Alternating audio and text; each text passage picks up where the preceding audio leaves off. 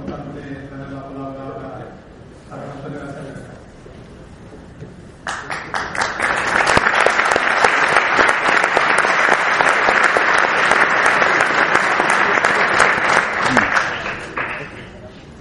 No olvido que estoy en Sevilla, Bien. en la Universidad de Sevilla. Es muy difícil encontrarme a mí en una universidad, porque mi pensamiento es casi opuesto, incompatible con lo que se enseña en la universidad. Eso pasa siempre. No hay ningún creador, prácticamente ninguno, que en sus sistemas políticos, en vida, en su vida, haya sido eh, un elemento fundamental en la universidad. Casi todas las creaciones vienen de fuera. Decir, ¿por qué? Las ideas no crean ideas. Las ideas vienen de los hechos, es decir, de las acciones. Hay que tener una vida de acción y de hechos importantes para poder tener ideas importantes.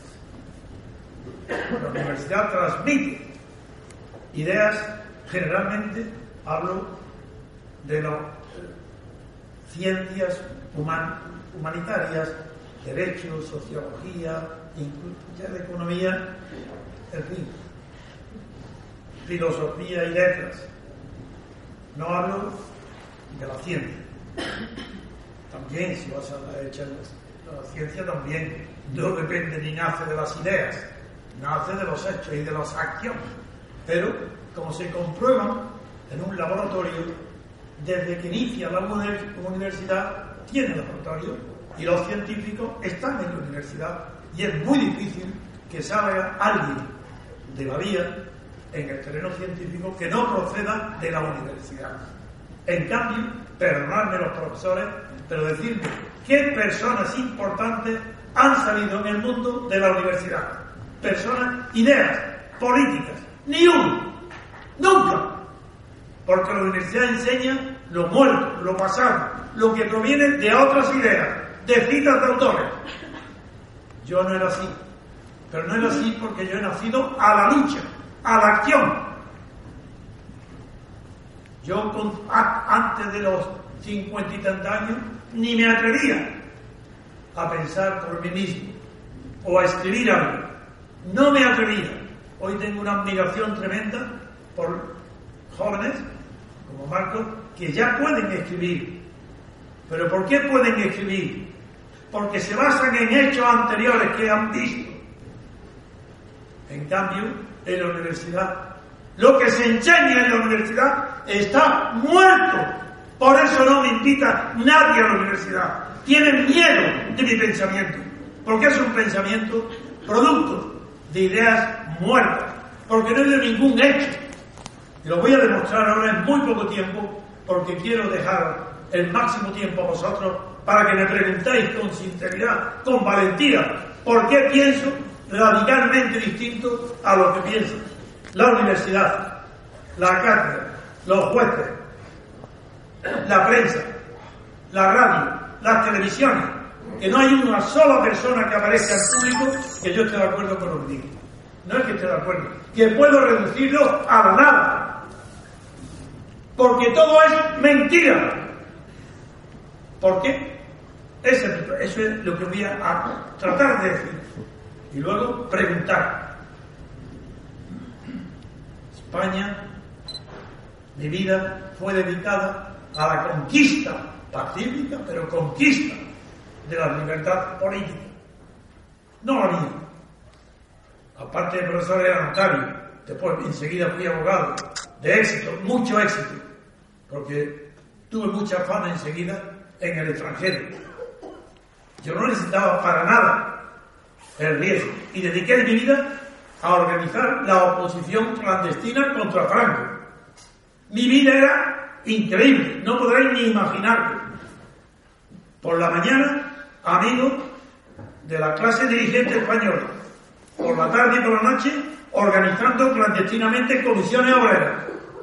Y por la mañana con los banqueros, con los profesores, con, toda la gente rica, la que, me, la que pueden cientos millones de despachos. Por la tarde organizando toda la clandestinidad para derribar el sistema. Esa ha sido mi vida. Consecuente, que mientras hubo una esperanza de libertad, yo no escribí ni una letra. Era la acción, eran los hechos, la organización. Antes me ha presentado muy bien, pero yo no fui partícipe de la Junta Democrática, no es verdad.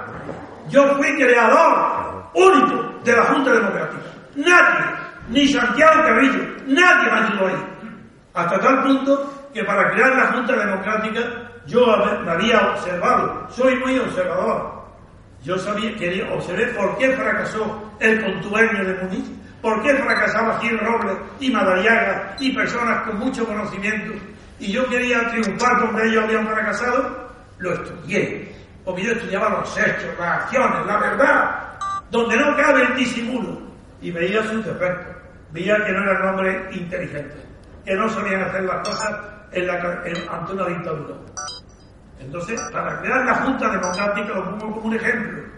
Empecé con lo más difícil, con José María Lasarte, con el País Vasco, el PNV. Les pongo la idea, estaba de acuerdo, digo, pues es la letra A. ¿Me autorizas para que yo siga haciendo esto sin decir quién es la letra A? Sí. Al siguiente. A Cataluña, Andreu, la Asamblea, los conventos, me autorizas, tiene la letra B, me autorizas que siga a otro sin decir ni hablar de Cataluña por sí, así hice toda España y todos los partidos, hasta que me encontré con qué, con qué me encontré, quién fue el enemigo de la libertad política en España bajo Franco, quién se atreve a decirlo, yo mujer, Felipe González, Felipe González fue el enemigo, el que impidió que hubiera después de Franco ruptura democrática. Y el que sea aquí socialista y no quiere esto, que se vaya. Pero yo digo la verdad, porque nadie como yo lo conoce. ¿Queréis saber quién es el sevillano Felipe González? Yo lo diré. De acuerdo con Fraga, le dice a Fraga que mientras yo esté en la calle es imposible pasar por la ventanilla de Carlos Arias. ¿Recordáis los que sois mayor quién es Carlos Arias? Pues Felipe González y el PSOE querían entrar en la ventanilla de Carlos Arias como las reuniones todas eran en mi despacho, dije, eso jamás, expulso. Y no podía entrar. Bien. Entonces le dice a y Fraga dice, no te preocupes, eso ahora lo, arregló Fraga, metiéndome en la cárcel. Una vez en la cárcel en Carabanchel, se enteran inmediatamente en Bruselas, donde yo tenía amigos íntimos, como Chesón, como Spinelli, como el, el, el casado con eh, Soane, el, varón de Soane. Y enseguida quisieron hacer algo solidario. ¿Sabéis quién lo impidió para que yo siguiera en la cárcel? Felipe González. Y eso lo sé porque me llamaban ellos informando a mi mujer. Fue la socialdemocracia de, de Elmus Smith y Billy Brandt que le pidieron a todo el mercado común que quería suspender las relaciones con España que no hiciera nada porque Felipe González le había dicho que había venido a visitar la Carabanchel y que había pedido a Felipe, por favor, di a tus amigos que no hagan nada para sacarme, porque le viene muy bien a la oposición española que yo continúe en la cárcel. Ese es Felipe González. Para que sepáis los sevillanos lo que habéis incultado aquí con el can de la tortilla. Por eso hay corrupción, por eso hubo crímenes de Estado, por eso hubo mal. ¿Cómo creéis que yo iba a sobrevivir estando los sevillanos eso en el poder. Pues no olvido que estoy en Sevilla, tenía que decir la verdad, aquí en Sevilla.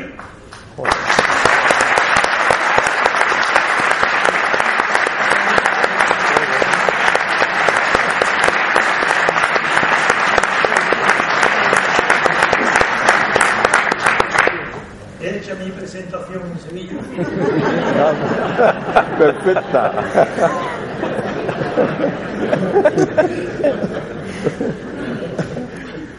Qué bueno. Voy a continuar. La idea fundamental que he creado y que tengo la absoluta certeza que esta generación que me oculta pasará el ridículo de la historia, porque eso está ahí, para que todos los filósofos del mundo la vean, es la idea fuerte que yo he creado, es la idea de libertad política colectiva. Y me diréis, ¿qué es eso? Nadie lo sabe. Yo sí lo sé, lo tengo escrito. ¿Qué es eso de la libertad política colectiva? ¿Por qué sería fuerza la libertad colectiva? No os preguntáis de dónde vienen las libertades personales, individuales. Pero ¿cómo puede ser eso de repente que hay muere el dictador y los que están a su lado, más íntimos, Juan Carlos, rey designado por Franco, Suárez, ministro de la Falange designado por Franco, Gutiérrez Mellado, jefe del ejército designado por Franco. Ah, estos conceden de repente las libertades personales que Franco no tenía. Eso no es verdad. Algo tiene que haber aquí que no explica ningún historiador. ¿Qué ha pasado? ¿Qué ha pasado? Lo de siempre. Ninguna novedad.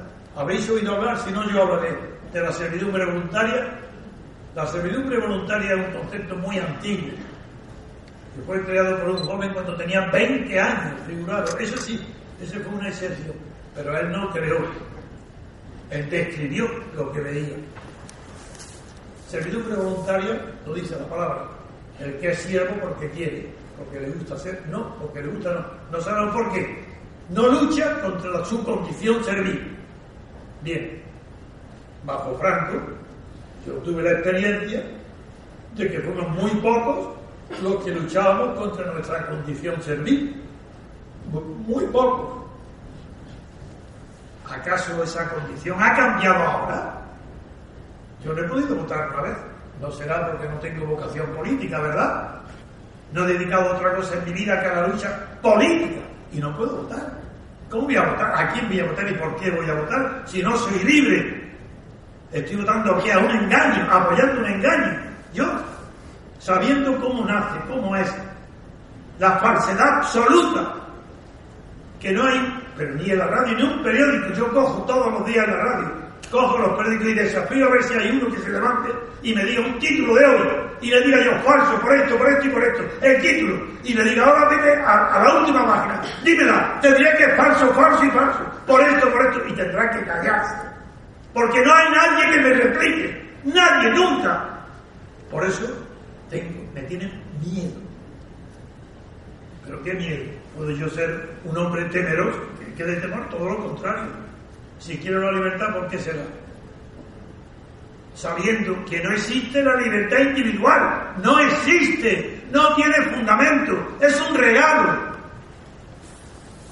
Libertad y derechos individuales, a eso voy al temor.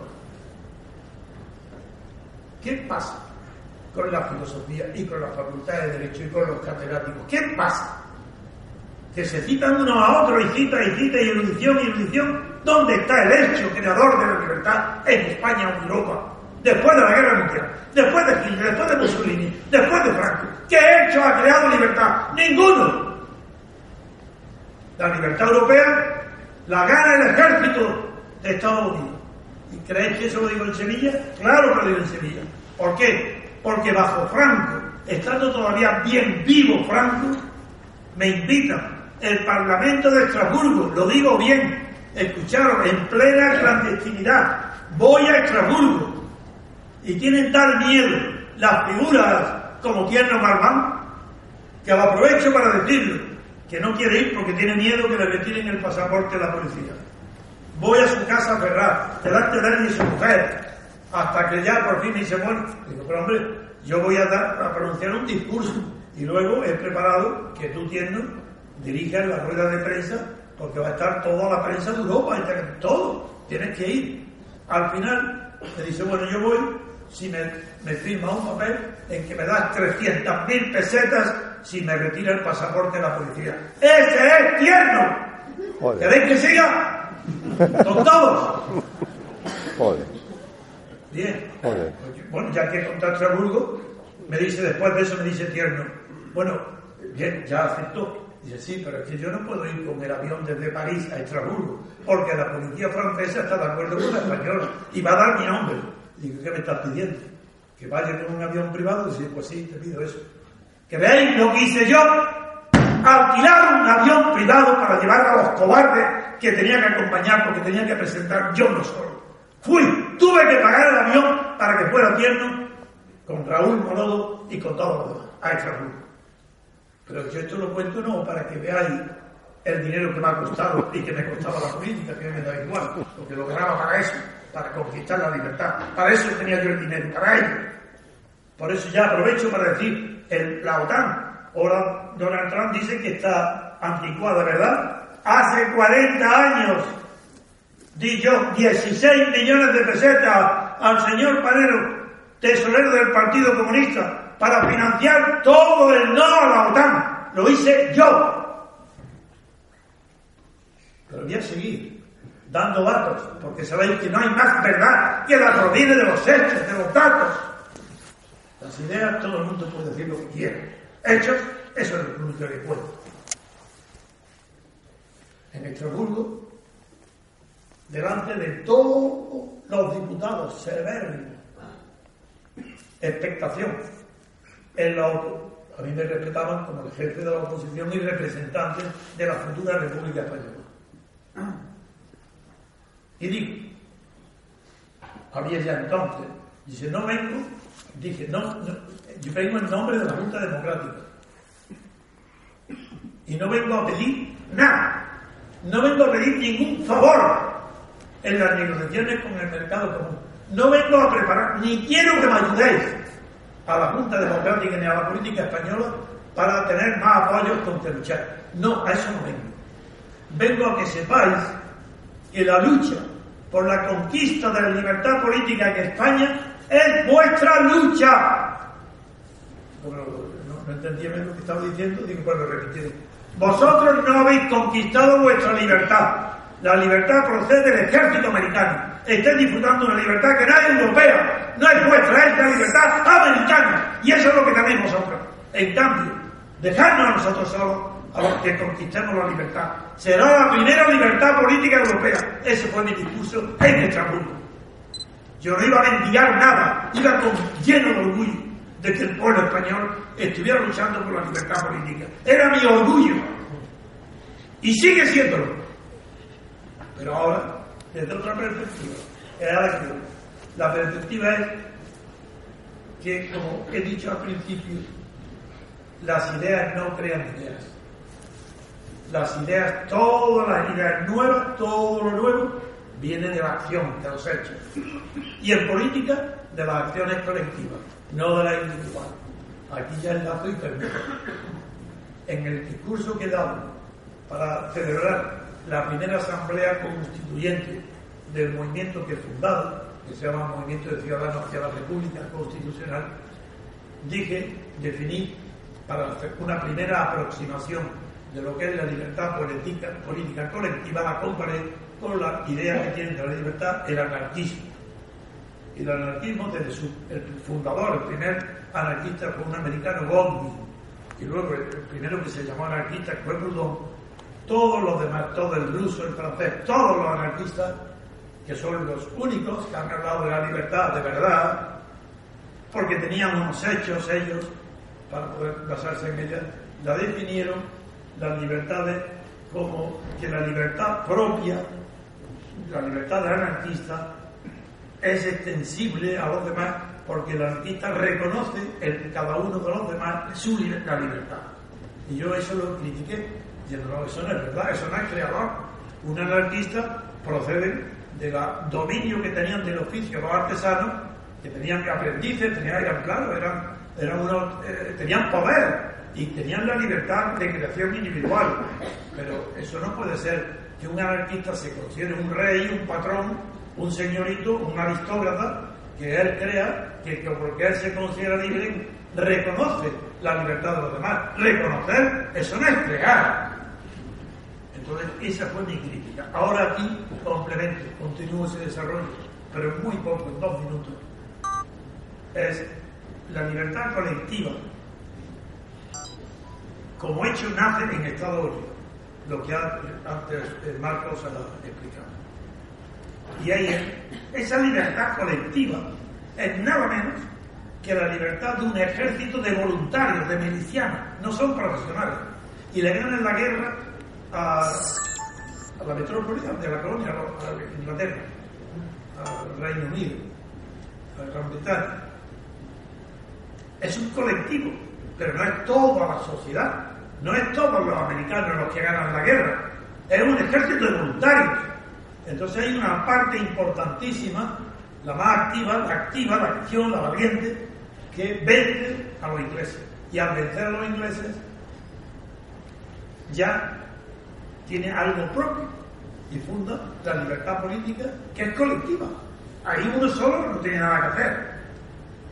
Entonces, ¿por qué ese fenómeno que se produjo en la independencia de las colonias americanas no se ha producido siempre que un pueblo no se libera de otra potencia? Esa es la paradoja, de decir, pero ¿por qué hay libertad política colectiva en Estados Unidos y no en Europa? Entonces, en Europa ha habido guerras de liberación.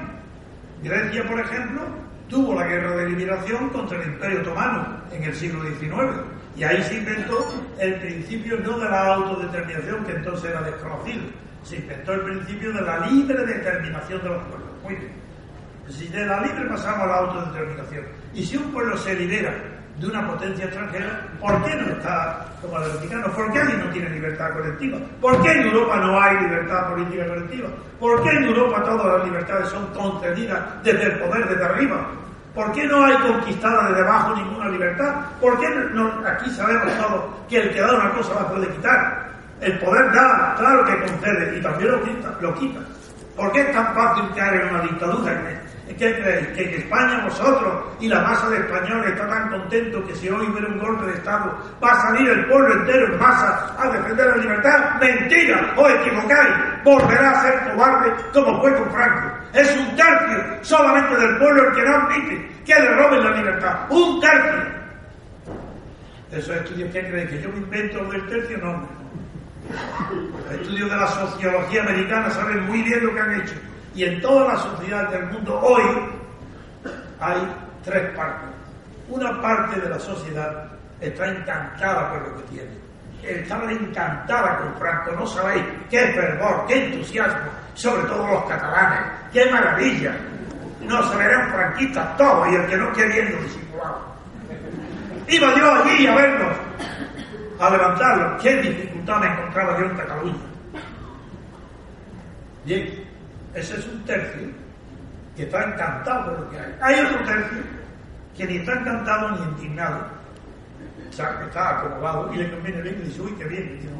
De estos conocillos de la oposición prácticamente todos. Todos me decían la oposición, las personas mayores. Si me dieran un botón que tocando de a Franco, yo no, yo no toco. Os doy mi palabra de honor. El 99,99%, porque el último estaba loco, no tenía cabeza, el 100% de las personas importantes estaban en contra de Franco de verdad, no era mentira. Pero no hubieran tocado en su vida un botón para quitarlo. Eso pasa hoy. Igual, ¿qué creéis? ¿Que soy distinto? No, vosotros yo no hablo de vosotros, hablo de España. Hombre, vosotros no, que sois sevillanos. pues, ya tenemos un tercio. Ese tercio yo le he llamado laocrático, porque Homero emplea la palabra demos, que significa pueblo, y laos, que también significa pueblo. Pero, a diferencia del pueblo indiferente y pasivo del demos, el laos de Homero es los que siguen una idea, un jefe, un cabillo, que se mueven. Y por eso llaman tercio laocrático a lo que la sociología de Estados Unidos llama los tres tercios. Uno uno el que está a favor de lo que hay, otro está acomodado y el tercero que está en contra. Bueno, pues hoy en España no votan aproximadamente un 30 y un, tercio. No votan, pero con Franco votaban. Y no creéis que había multas ni nada, eso es de teoría, no, había, no pasaba nada. Y no había un policía al lado de cada uno. ¿Dónde están los millones de votantes de Franco que eran jovencitos? Pues están hoy ocupando los puestos principales de este sistema. La libertad política colectiva, la mi diferencia con la concepción del anarquismo consiste en que la libertad colectiva es fundadora de la libertad y la gran filosofía no se ocupado de este tema. Se ocupan mucho, se ocuparon de la igualdad, pero de la libertad colectiva no. Pero Martín Heidegger, el gran filósofo que fue rector de una universidad nazi, en Friburgo, sí, este sí que llegó a acercarse mucho. Tanto se acercó que por poco se quema, pero no metió del todo. Dijo, claro lo que dijo es que él gusta que la libertad individual no puede explicarse ni asegurarse si no se encuentra el fundamento de la libertad, lo que los alemanes llaman Grund, el fundamento de la libertad. ¿Cuál es el fundamento de la libertad? Nadie lo sabe. ¿Cómo? ¿Qué fundamento tiene la libertad de española? Uy, Juan Carlos. Juan Carlos. Suárez. Las ¿Pero cómo? Eso que llamaron los padres de la patria. Ese es el fundamento de lo que tenemos de las libertades individuales. No, eso es imposible. Eso, ¿quién puede creer esa tontería? Pues ese fundamento es el que buscaba Martín Heidegger. Porque también él sabía después de Hitler que, que las libertades y derechos individuales no tienen fundamento y mientras no tengan fundamento no son nada más que algo pasajero. Sartre, no en el ser inalable, no, en la crítica de la razón dialéctica, llega a decir lo siguiente. El marxismo no ha tenido ni tiene una idea de la libertad política. Era marxista él, lo que dice en la crítica de la razón dialéctica.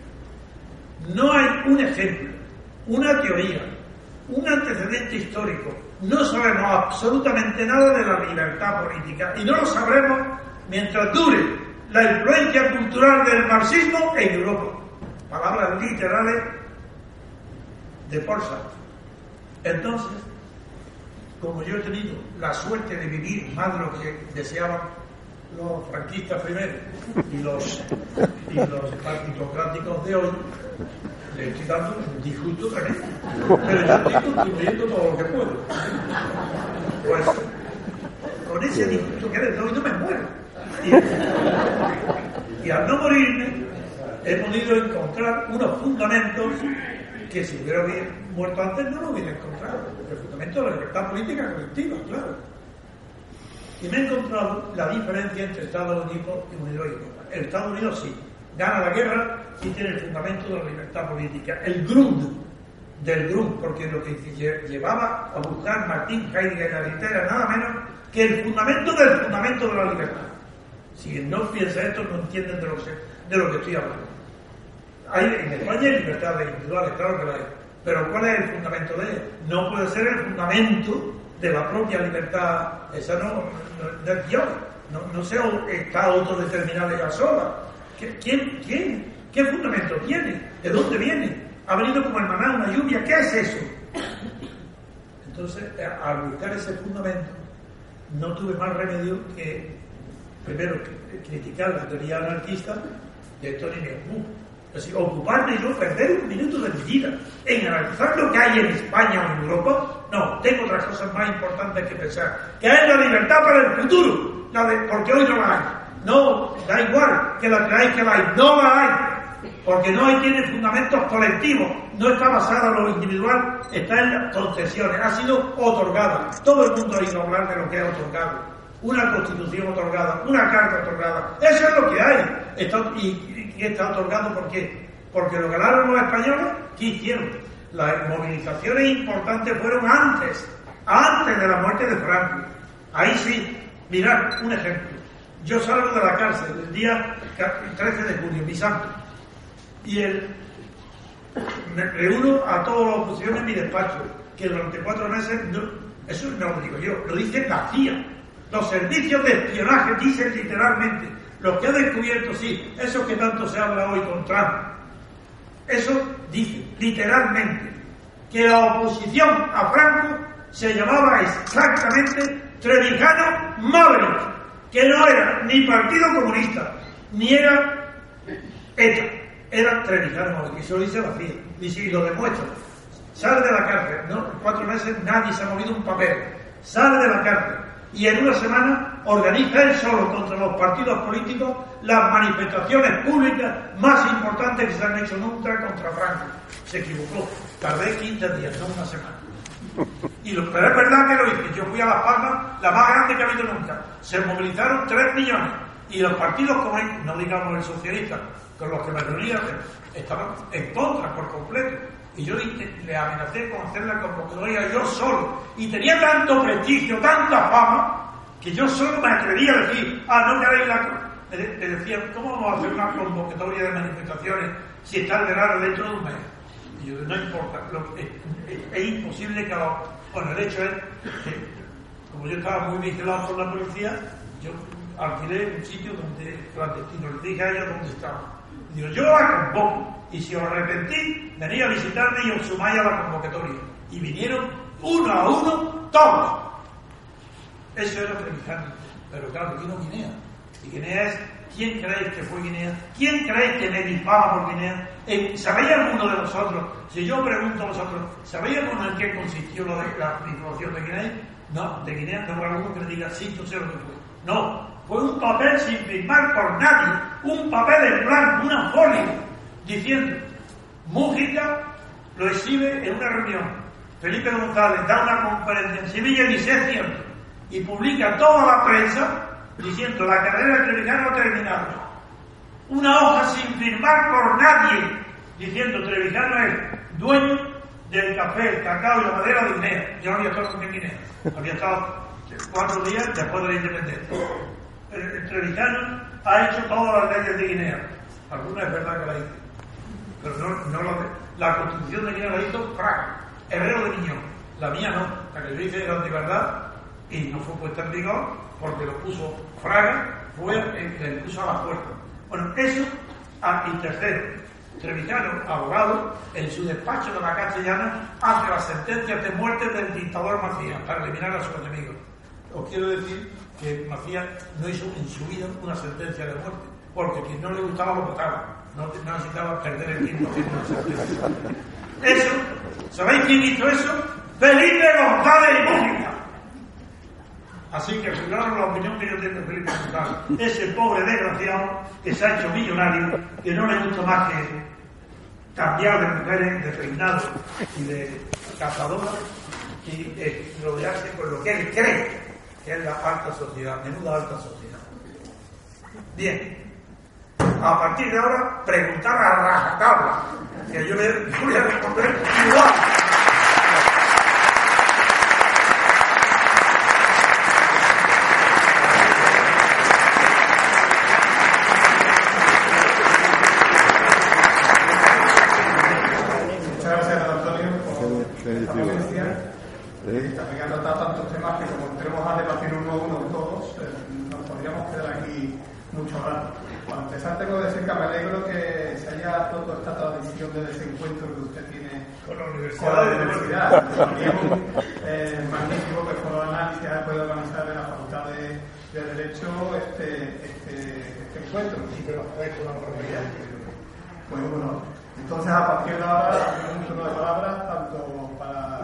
la ponencia de Marcos Peña como para la intervención de Don Antonio.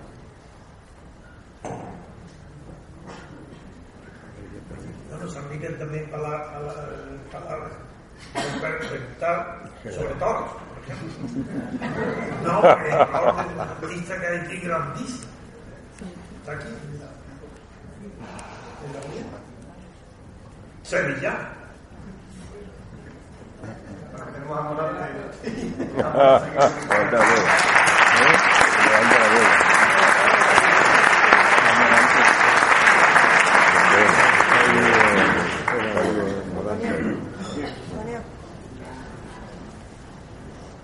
Hola, buenas tardes. Antonio. Bueno, muchas gracias. Si no le importa que se levante para que nos vea. Muchas gracias a Marco y a Antonio por sus palabras que nos han ilustrado, porque ya muchos teníamos en la mente, pero no sabíamos cómo, cómo expresar. Eh, yo solamente quiero preguntarle a don Antonio cómo va ese movimiento. Porque yo me he enterado, ¿eh? pero por lo visto tenemos aquí a muchos de sus seguidores. Y en toda España. quería saber qué, tal va y, qué, y tiene. Voy, a darte datos. Eh, oyentes habituales, entre unos medios y otros tenemos más de 10.000 en toda España y después de España donde más somos oídos es en Estados Unidos y América del Sur. En América del Sur, en Chile, Venezuela, Colombia y México me insisten de que por qué no lo funda allí que triunfará antes que en España. Eso hablo de oyentes. Luego, eh, asociados, hay aproximadamente 1.500 por ahí, asociados, y que asisten a las... Yo estoy dando unas conferencias por toda España porque estoy preparando, pidiendo compromisos. Aquí no lo voy a hacer porque no es una conferencia mía, es, de presentación de un libro. Pero he estado en Oviedo, Gijón, Santander, eh, Barcelona dos veces, Murcia, Almería, ahora voy a Zaragoza, luego a Lérida, eh, Guadix, voy después de esto inmediatamente a Guadix, y en todos voy pidiendo un compromiso. Y el público, cuando lo pido, se levanta en pie y dicen sí, organizar una marcha a la plaza de Cataluña para demostrarle a los catalanes españoles que se sienten españoles que no están solos. Segundo, que Rajoy es un cobarde y un delincuente, porque están cometiendo activistas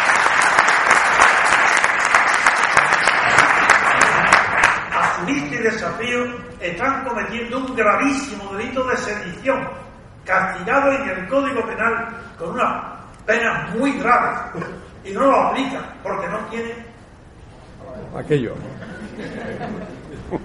Ah, en su lugar, acude al Tribunal Constitucional para darle al Tribunal General poderes de ejecutar, ejecutar lo que él dice. Vaya, para no aplicar el Código Penal si no hace falta ni Tribunal Constitucional ninguno que aplique el Código Penal y si no que quite del Código Penal el delito de sedición, que lo borre.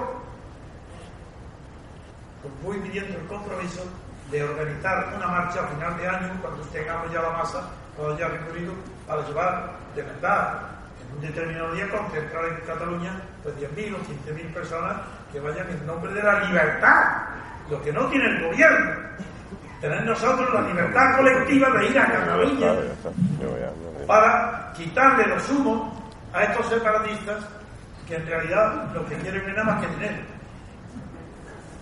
Cosa que no le vamos a dar. Bien, otra pregunta. Sí, eh,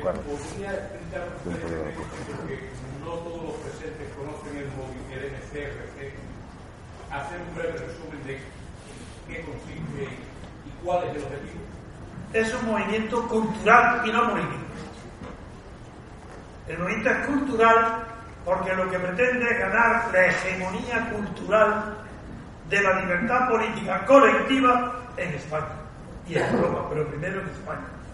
Movimiento cultural. Para poder tener, si llegamos a ser una masa grande, evidentemente la universidad tendrá que abrirnos a la puerta la puerta, porque no podrá tener enterrado como hizo Cromwell con el pantalamiento corto. En breve. Tenemos que ir a la universidad. Pero es que la prensa y las televisiones, por interés económico, no hagan como han hecho con Pablo Iglesias, donde la sexta lo que ha hecho es la inversa. Se inventa un falso líder que tiene condiciones para ello, claro seguido, y en España todo lo que se habla seguido se cree que sabe algo. Y algunos, como Fraga, hablaba tan seguido que ni se le entendía se comía las palabras. Y no sabía nada, era catedrático de todo, y, todos sus libros no, no una hoguera para no hay una sola idea que valga. Pues ahora, en la radio, en, nuestra radio. Por ejemplo, ayer hice un experimento nuevo, porque estoy siempre haciendo experimentos y siguiendo gastando dinero, todo lo que gano y lo que no gano, lo en esto, en, la libertad. Hice un experimento, no sé cómo se llama, está Elena, que me diga el nombre como es, porque si sería el nuevo. ¿Cómo se llama? Bueno, no lo oiréis nadie. tímida y no se atreve. Pues hizo un experimento que ya, ya, ya va por 20 o 30 mil oyentes. 10 minutos. Entonces, claro, eso se, se produce un entusiasmo. Hemos varias veces hemos sido tendencia atómica. Yo no sé nada, absolutamente nada, y me llego a saber, bueno, mirar lo que me ha pasado con el pobre Manuel un sevillano que está allí, me llama por teléfono, yo estaba, hace dos días, yo estaba haciendo un escrito urgentísimo que me vencía el plazo. Y él sabe que no debe perder, hacerme perder el tiempo. Y me llama, no sé, para preguntarme a qué salía el ave y en qué hotel me hospedaba. Y le digo, ¿pero esto qué es? Entonces, no, no, no. Dice, muy poco tiempo, muy poco tiempo, total. Como no sé ni utilizar un teléfono, lo dejé abierto y le comenté bien a que estaba mirando, digo, este imbécil que se cree. ahí el pobre imbécil estaba apoyándolo y riéndose más que yo, porque ha comprendido. Bien, pues eh, por esos datos digo que la Asamblea ha sido un éxito colosal. Nunca ha habido un entusiasmo mayor en España jamás. Las mejores cabezas de España, yo no voy a nombrarlas porque no quiero producir envidia ni celo a otros pero las personas más competentes están en el movimiento. Algunos, de momento, por los puestos que tienen, los tengo, no quieren que le diga el nombre, pero los que vinieron desde Dalmacio Negro o Roberto Centeno, que tantos líos habla cuando habla. Bueno, pues los líos lo habla porque él sigue, el discípulo mío, Roberto Centeno, pero fue bajo Franco director de Kansas. Bueno, y es un hombre eh, un economista muy valiente, muy bueno, que dice la verdad. Y me acompañó a Bruselas, porque en Bruselas también estuve con Bruselas, con un grupo de, entre ellos Roberto Centeno, apoyando el Brexit. Entonces, vaya, qué casualidad. Yo estoy en contra de la OTAN, tú también. Mucho antes que él, 30 años antes que él. Estoy a favor del Brexit y hago propaganda antes que Trump. Estoy haciendo nada menos que diciendo la verdad en la radio sobre Putin. Y resulta que Putin me manda a la radio de Moscú a hacerme una entrevista. Yo ni conozco ni qué tengo yo que ver con el comunismo, ni con Putin, ni con nadie. Y sin embargo me felicitan porque digo sobre Crimea que tenía razón, que Crimea es rusa, que no era de Ucrania. Segundo, que no alteró ninguna ley internacional contra lo que dice la enana, perdón con la palabra enana, de Santa María. Digo, digo, digo perdón, porque una vez yo nunca dije enano del pago, pero una vez de las más graves que tuve fue porque Mino Romero ah, le dijo al Consejo de Ministros que yo había dicho enano del pago y tengo miedo de emplear las palabras enano. Pero sigo que todo lo que está sucediendo en MCR es extraordinario el interés cultural, filosófico que despierta en las primeras cabezas del mundo es extraordinario. De verdad. Aquí no, yo, no, yo no presumo de nada. Yo soy un hombre de acción. Y que sabéis mi mérito por es que como no creo que la idea proceden de la idea y no había conocido ninguna acción salvo de Estados Unidos que fuera de verdad la fundadora de libertad colectiva, he tenido que fundarme mi propia acción os doy mi palabra de honor. Mis libros, todos los que he escrito, la fuente de inspiración mía es mi propia acción contra Franco. Yo veía, veía los hechos y he generalizado los hechos. He sacado teorías, lo he convertido en ideas, los hechos de mi vida. Porque yo no tenía libros donde apoyarme para descubrir los fundamentos de la libertad colectiva. No existen. He tenido entonces que apoyarme en mi propia experiencia, en mi acción. Sí, yo, es verdad, ya que me has dicho eso, el que conozca de verdad lo que quiere y lo que es el MCRC no podría estar aquí sentado ni un minuto. Estaría corriendo poniéndose en cola. Si yo quiero estar, ¿y qué dinero hay que pagar? Y yo, muy poco, 10, eh, euros si queréis, nivel voluntario. En fin, otra pregunta. ¿Cuáles son los pasos que usted propondría para dos problemas? Para el elegir al representante político de una manera más directa, intentando, obviar eh, la lista de partidos cerrados, y para la, las libertades, para el tema de... ¿Cómo? ¿Qué sistema electoral propongo? Es eso, ¿no? Bien, lo ha explicado antes eh, nuestro amigo, el lo ha explicado antes, pero lo resumo. Primero, he creado el concepto de mónada electoral. El concepto de mónada procede de Leibniz. De Leibniz pasó luego a algunos filósofos franceses como Renouvier, Mounier, Personalismo. Pero no, yo he cogido el concepto de mónada cambiando. En Leibniz la mónada es incomunicable, cada persona es una mónada y es incomunicable y se comunican entre sí a través de Dios. Pero cojo el concepto de mónada y he visto en, la, eh, en las estadísticas mundiales históricas de siempre que el, número correcto para que haya una verdadera representación del elector no debe pasar la población de 100.000. Es decir, que el distrito electoral, un distrito electoral tiene que ser muy pequeño, lo más pequeño posible, para que los que se presentan sean conocidos, se sepa quién se vota, diputado. Sé, ese primer concepto de moda quiere decir distrito electoral pequeño. Segundo, libertad absoluta de todo el que quiera presentarse diputado que se presente. Los partidos también. Yo no estoy en contra de los partidos. Lo que estoy en contra es de los partidos estatales y lo que estoy en contra es de las falanges. Y, los sustitutos de las falanges, ¿quién es? En primer lugar el PSOE, luego el PP, luego Podemos, luego Rivera. Esos son, son copias de las falanges. En vez de haber uno, hay varios, pero viven del contribuyente, no tienen ideología ninguna, pero ninguno. Ni, ni Iglesias, ni Errejón, ideología no saben lo que es. Ellos van al poder, no quieren más que poder, porque el cielo se conquista al asalto. Y porque Rejón, que parece distinto y lo es, sin embargo, es lo mismo. Está diciendo que es poder, el poder, el poder, pero ¿qué es entre el rey y la libertad? ¿Qué? Ah, ellos no saben lo que es la libertad, ellos conocen lo que es la igualdad. Ah, ¿sí? Sí, ¿y quién es la igualdad? Porque todos tienen que ser como la pobreza energética. El que, el que tenga una bombilla en su casa y no le corte la luz, ese, es un privilegiado. Aquí hay que estar con el pobre energético y el pobre energético que dicte las leyes. Esos, esos son. Bien, pues el distrito electoral tiene y, y vota cada uno y se elige un solo diputado, lista fuera, prohibida la lista. Si la lista es el sistema que dio el poder a Mussolini, a Hitler, el sistema de lista ha dado el poder.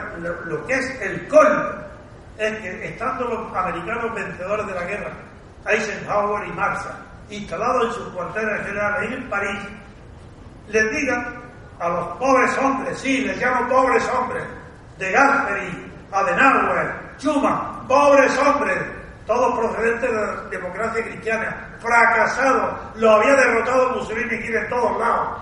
Esos fracasados lo sacan los americanos y les dicen, no, todo el poder para vosotros.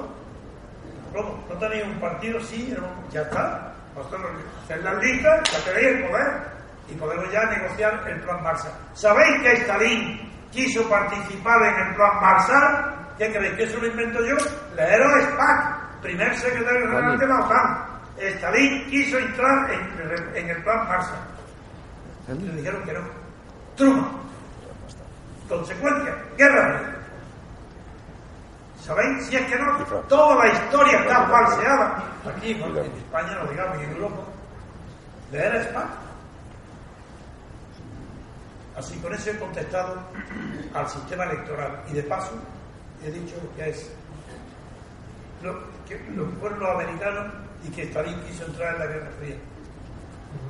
yo, yo no tengo nada a favor pero antes que he contado lo de Putin, para terminar lo de Rusia y Putin, quiero decir, un año después de que yo defiendo en mi radio, en los medios, y, recibo la felicitación del gobierno ruso, un año después, la Cámara de los Lores toma un acuerdo diciendo exactamente lo mismo que yo, al pie de la letra.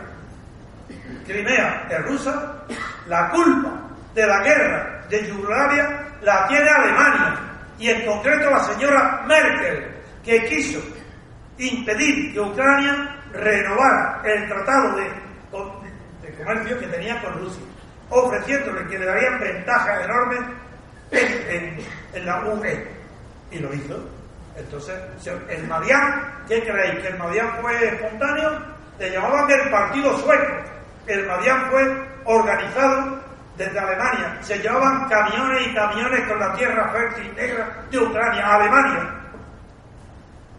Pero claro, ¿esto qué creéis? ¿Que lo va a decir una televisión un periódico español? Bueno, por la Cámara de Dolores dijo la verdad. Dijo, uno, que Crimea estaba bien anexionada, que era rusa. Dos, que era la culpa de Alemania la guerra de Ucrania. Bien, vamos con atraso. Joder.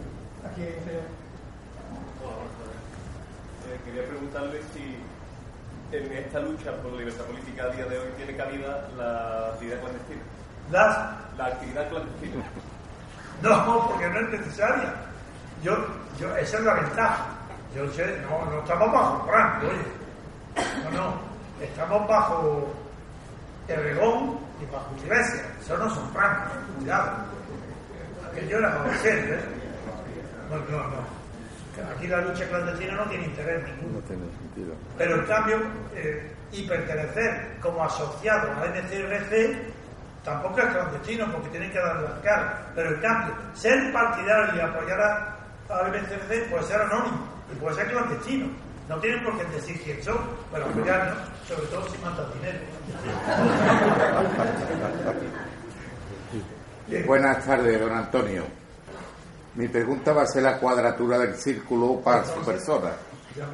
Porque el hecho de mi vida es que he votado desde la primera vez que se pudo en España en el año 77. En mis años mozos también trabajé por esa implantación de democracia. Pero ahora, en el ocaso de mi vida, con 73 años, me encuentro... Nada de ocaso, tengo 90, Que no sea quien vota la próxima vez. Pues ya está clarísimo, a nadie. No me seduce esa idea, don Antonio. Porque yo he entendido siempre, y así lo he opinado, que el que no vota ¿eh? le está dando su voto a otro que va a votar. Está confundido y voy a explicarle por qué. Primero, votar no es un deber cívico, es mentira. Votar es un derecho político. Como es derecho, pueden utilizarlo o no utilizarlo. Y como no es cívico, sino político, no tiene naturaleza de poder. Primer punto. Por tanto, no está obligado. Segundo, si usted no vota, le quita legitimidad. Esto sí que merece la pena explicarlo. Cuando digo que no se vote, no es porque yo tenga la ingenuidad o la falsa creencia de que si alcanzamos un porcentaje del 50% de abstención que no se vota, va a caer el gobierno. Este gobierno no se retira ni aunque lo vote su familia exclusivamente. Eso es imposible. Yo no puedo pensar así ni usted que mucha gente no cree, dice, pero hombre, si estos no se van a ir, pues, y con eso cuento, hay que votarlo para que no se vayan y poder echarlo. ¿Cómo? Porque cuando no se vota, un gobierno pierde la legitimidad, conserva la legalidad. El poder consta de dos dimensiones, que es las potestas, el poder, y la autoritas, la legitimidad. Si no lo votas, pierde legitimidad. Si no gana más de, con más del 50%, del, 50 del censo, no lo votante. Ya no tiene legitimidad. No puede decir que habla en nombre de la mayoría. Entonces, una vez que le has quitado eso, se convierte al gobierno en lo mismo que en una serpiente que muda de camisa. Le has quitado la protección moral, la autoridad, le queda el poder. ¿Y qué crees? ¿Que el poder sin autoridad? Es que no es nada. Esa serpiente viene cualquier insecto, cualquier hormiga, tal que sabe, le pinchan en una parte blanda, se lo deja para el se lo come poco a poco. Tiene comida para, para, Pues eso es lo que yo quiero. Es decir, dejemos sin legitimidad al gobierno. Dejemos, ¿qué, creéis? Que de esas mujeres que hacen sus necesidades en la calle o en una capilla se eso, eso hace caer un gobierno. Si hubiéramos tenido una abstención de más del 50%, porque no estaría legitimado. Hoy no vale para nada. Si no vote, no vote, no vote. ¿Por qué cree que con la experiencia política que yo tengo, con los estudios que yo tengo, con las ganas que tengo de votar, ¿por qué no he votado en mi vida? Sí, una sola vez voté. Al referéndum de la OTAN, dije que no. Bien, otra pregunta. Hola, buenas tardes. Eh, quería preguntarle eh, la denominada prohibición de mandato imperativo, curiosamente recogida en la Constitución. Yo opino personalmente que no se, que no se cumple esa prohibición. Me gustaría saber su opinión y. ¿Que no se cumple? Que no se cumple la prohibición. claro que no. Que curiosamente, estando en la Constitución, no se cumple. Sí. La Constitución dice que está prohibido el mandato imperativo. Y España produce más leyes que antes churros en una feria. Las leyes que produce el Parlamento Europeo son infinitas. Yo no sé, no las cuento, pero seguro que están cerca del medio millón o a lo mejor el millón. Porque están al Estado. El legislador es como los obreros del Estado. Se cuenta el número de leyes que hacen, como los jueces, se cuenta el número de sentencias que dictan por día. Y el que no nos sube la carrera. Bueno, pues el mandato imperativo, ¿qué dice? Prohibido. ¿Pero cómo va a estar prohibido? Si está basado el mandato imperativo en lo siguiente. Yo, jefe del partido, tengo el mandato y el poder suficiente para hacer las listas electorales. Hago las listas. Y pongo los generales Bien. Pero elijo a aquellos que cuando se celebren las elecciones no dudarán en votarme a mí como presidente. Es una autodesignación. Rajoy ahora, como antes Zapatero, como antes Aznar, todos, Benítez González, todos, sean ellos mismos, se nombran presidentes del gobierno. Es decir, ni siquiera se produce el simulacro de que lo elijan el legislativo, no, ni eso. Ellos nombran el legislativo con la condición de que los nombre a ellos, presidente. Pues se autodesignan ellos. ¿Y que cumplen un requisito? Que sobra todo y el gasto. Bastaría una habitación la mitad que esta sala, mucho menos, casi casi esta mesa. Aquí reunimos a los jefes de los partidos que hacen la lista. Y solo dice, vamos a presentarnos, venga lo mismo, ya, no gasto, ni gasto ni nada, venga. Y cada uno, en la proporción que saque cada uno de ellos, se presenta solo, sin lista. Y después de elegido, después que verdad, hace las listas. ¿Pero listas para qué? Pues para decorar una sala, porque basta que designa cuatro o cinco, para, no para que redacte, porque el legislador español no redacta nada. ¿No lo sabéis todavía? ¿Quién hace las leyes? De la banca, del seguro, de los transportes, de todas las funciones de teléfono. Las secretarías técnicas de las multinacionales. En España de IES. Esas hacen las leyes. Pero no veis que el tontarrón de Sánchez confiesa que va a pedirle árnica y que lo proteja al, presidente de la Telefónica para que lo traten bien en el diario El País. Esa es quien hace las leyes, la Telefónica. Es decir, que tiene toda la razón. Toda la razón. Es decir, las listas están violando el mandato imperativo. Y hay un fenómeno de autodesignación. Ni siquiera el legislativo está designando al ejecutivo, ni eso siquiera. Eh, una persona de partido que va a ganar designa al legislativo, ejecutivo y a los jueces. Sí, sí, la proporción, los jueces. Lo siento como magistrados que aquí, de buena fe, lo siento. Bien, otra pregunta. Y ojalá me la No, porque les tengo mucho respeto en mi profesión, soy abogado y los pobres que van a hacer. Sí, buenas tardes, Antonio. Eh, mi pregunta eso de la otra sí.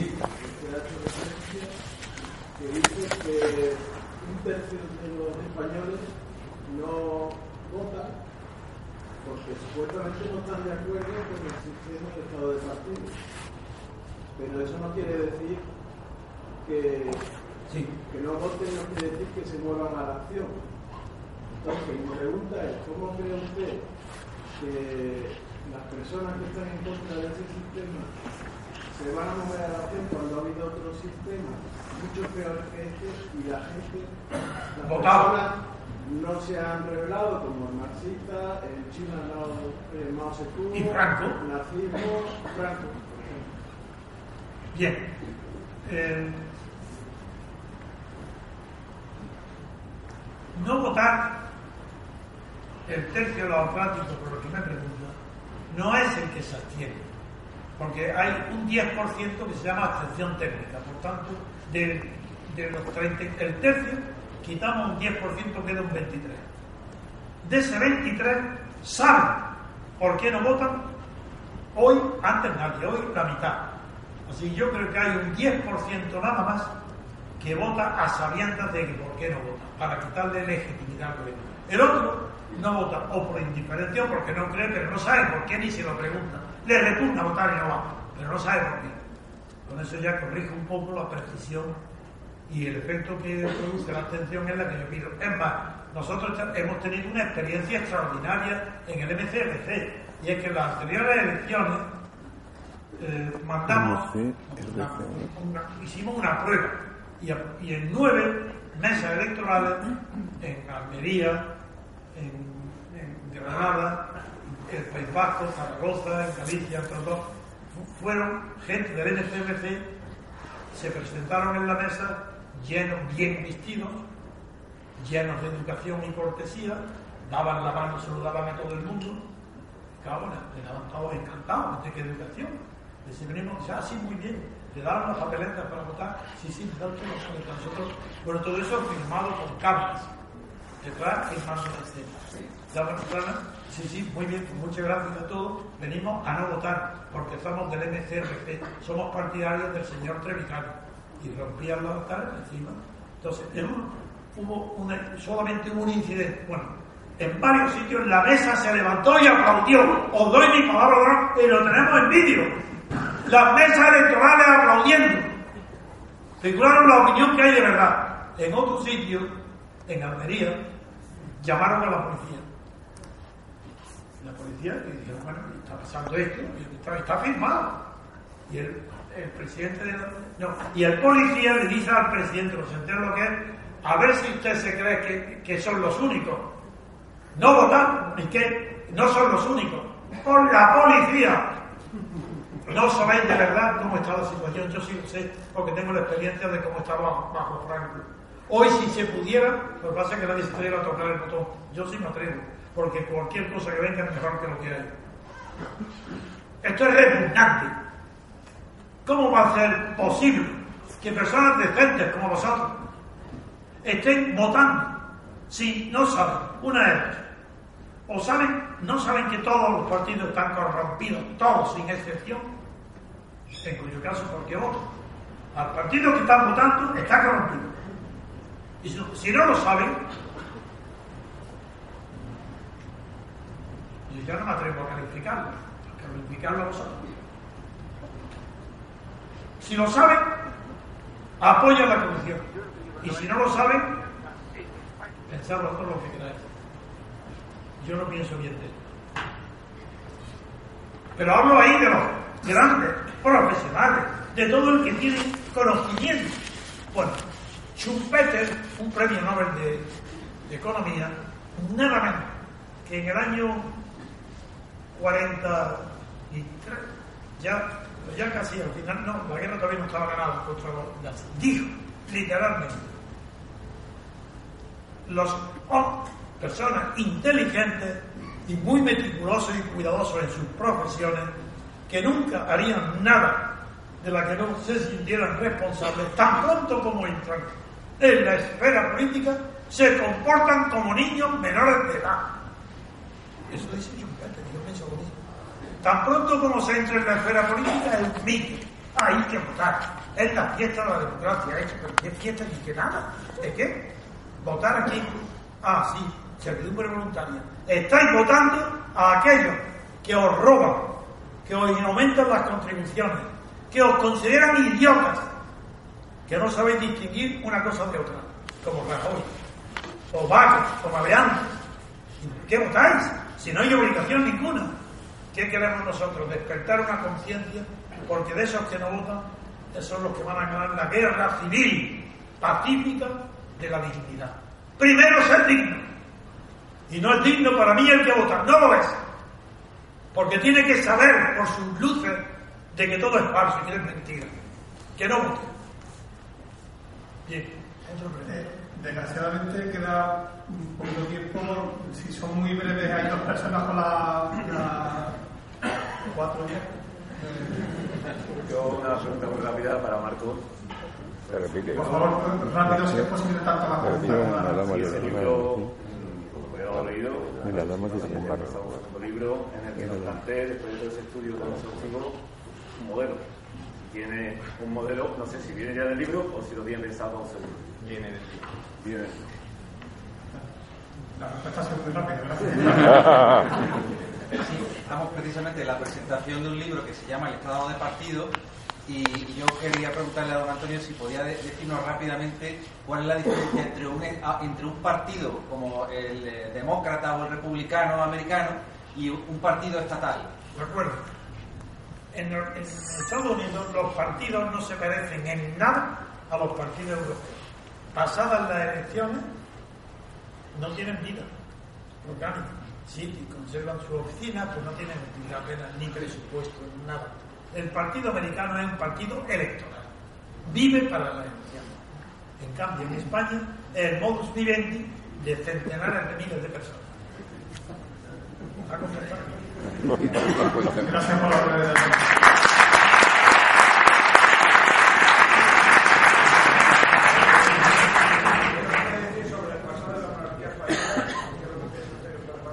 Un poquito más fuerte, por favor, que no se Sobre el pasado de la monarquía española, el futuro, el que nosotros queramos. El futuro, mañana si queréis, lo echamos fuera. Cuando queráis. Para eso estamos preparados siempre. El futuro, el que lo, sostenga el IBES, el ejército no, ¿eh? España no tiene ejército, cuidado. Esto ya hay que decirlo. Ejército no existe. Si existiera ejército, ¿creéis que los catalanes podían llegar a donde llegaron? Imposible. Acordaros de cómo eran los catalanes con Franco. Si sale un general un poquito valiente, basta que haga un acto, haga no hace falta, y pasan los Pirineos, no hay sitio para, los catalanes, los. Los desprecio por completo porque los conozco. Eh, allí, fuerte, por favor.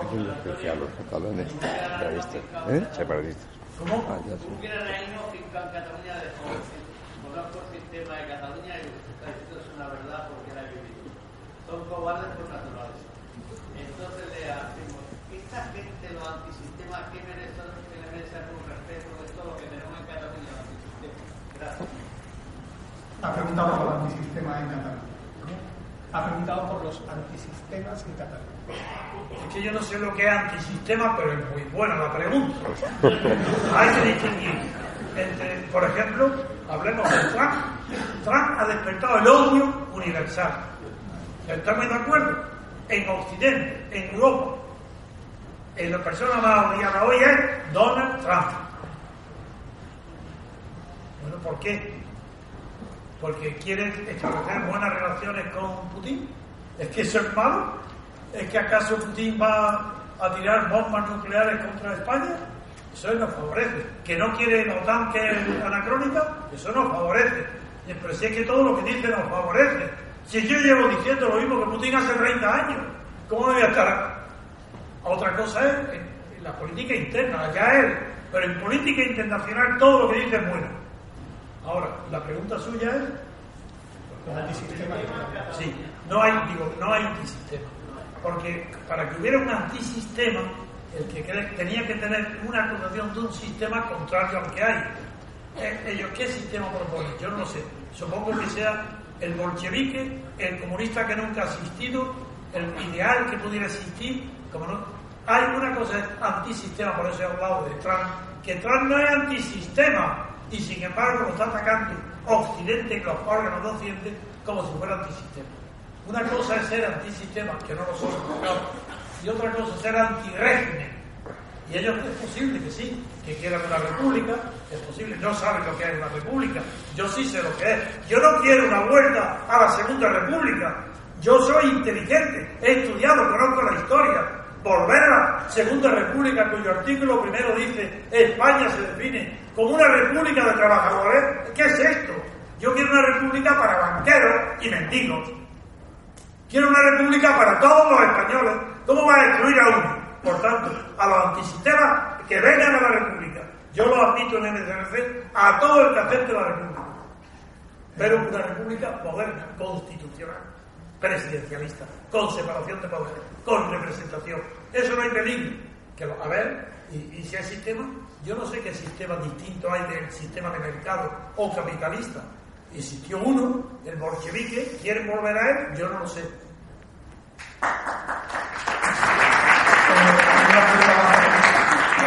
Rápido, ambas cosas, por favor. ¿No cree que la ruptura la transición era totalmente imposible con políticos tan egoístas, interesados como Felipe, Tierno, Carrillo y Fraga? Sí, señor, pero eso se sabe a posteriori. Yo ya cuando supe la tarde, es más, voy a hacer la última confesión, si quieres. Yo ya, yo sabía, antes de ir a la cárcel, sabía que había perdido la batalla de la ruptura democrática. Porque me avisó Claude Chesson, el que fue ministro de Asuntos Exteriores con Mitterrand. Me llamó. Yo estaba, antes de ir a la cárcel, él me dijo, Antonio, lo lamento, pero has perdido ya la batalla de la libertad.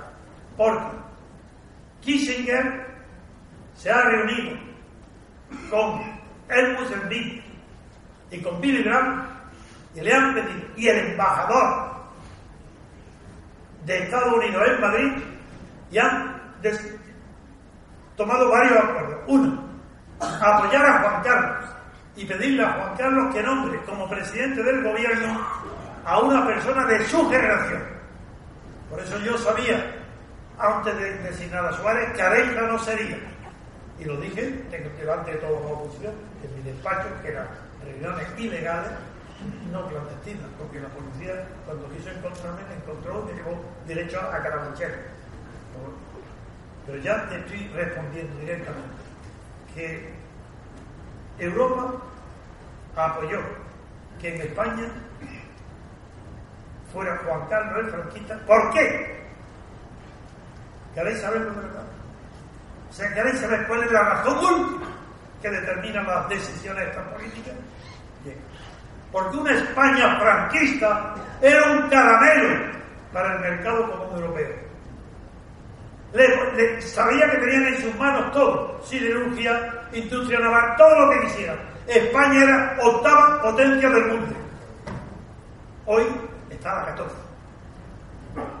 Ese es el resultado de haber apoyado el nombramiento de Suárez y Felipe González, Mújica, todas esas conversaciones en mi despacho, en mi presencia. Mújica dijo, lanzó la palabra homologar.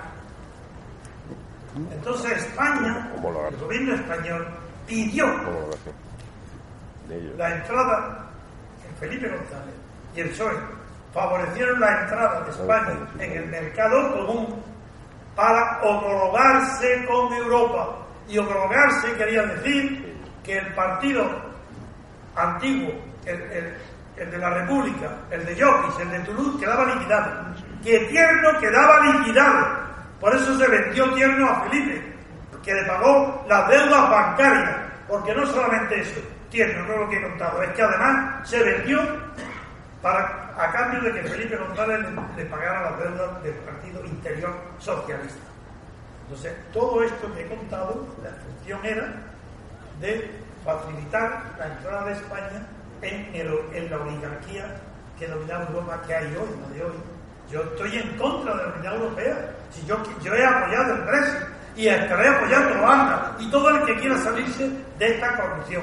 Termino con una confesión y dejamos terminar uno de los grandes, mayores dirigentes de Europa hoy, del mercado de, la UE, en Bruselas, me dijo literalmente que estaban felicitados, contentísimos del éxito que tenían, que ya habían conseguido que de los fondos estructurales de Bruselas, de los fondos, llegaban a los países favorecidos del desarrollo el 50% de la subvención era un éxito que solamente robaran el capital.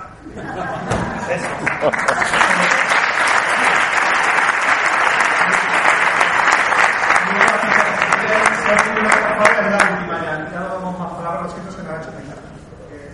Que ahora hablando de la posverdad, se habla en, en la prensa de la posverdad. ¿De la qué? Posverdad.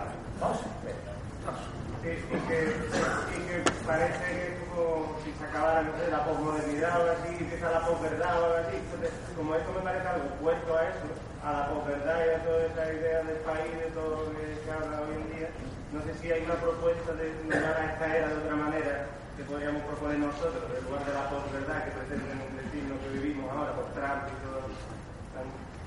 No, el concepto de posverdad no existe como tampoco existe el concepto post-marxismo ni post-modernidad. Si todo eso son tonterías. Es literatura creada para vender periódicos. Nada. Post-modernidad, cero. Nada. No significa nada. Ah, que el mundo es distinto. Desde que se ha descubierto que la verdad es que triunfe los comunismos, o que triunfe Donald Trump, o que triunfe el Brexit. Esa es la posverdad. Eso es como si fuera la verdad después de Cristo. Pues, no sé nada. Lo que sí sé es que desprecio por completo, no pierdo el tiempo en eso. Sigo meditando sobre lo esencial, que es la conquista de la libertad política en España. Y os pido ayuda. Y os pido, que no sea el momento, apoyo para ir a Cataluña, a, decirle a los separatistas catalanes que somos españoles y que no tenemos el menor miedo a ellos. Ninguno. Yo los conozco bien. Nuevos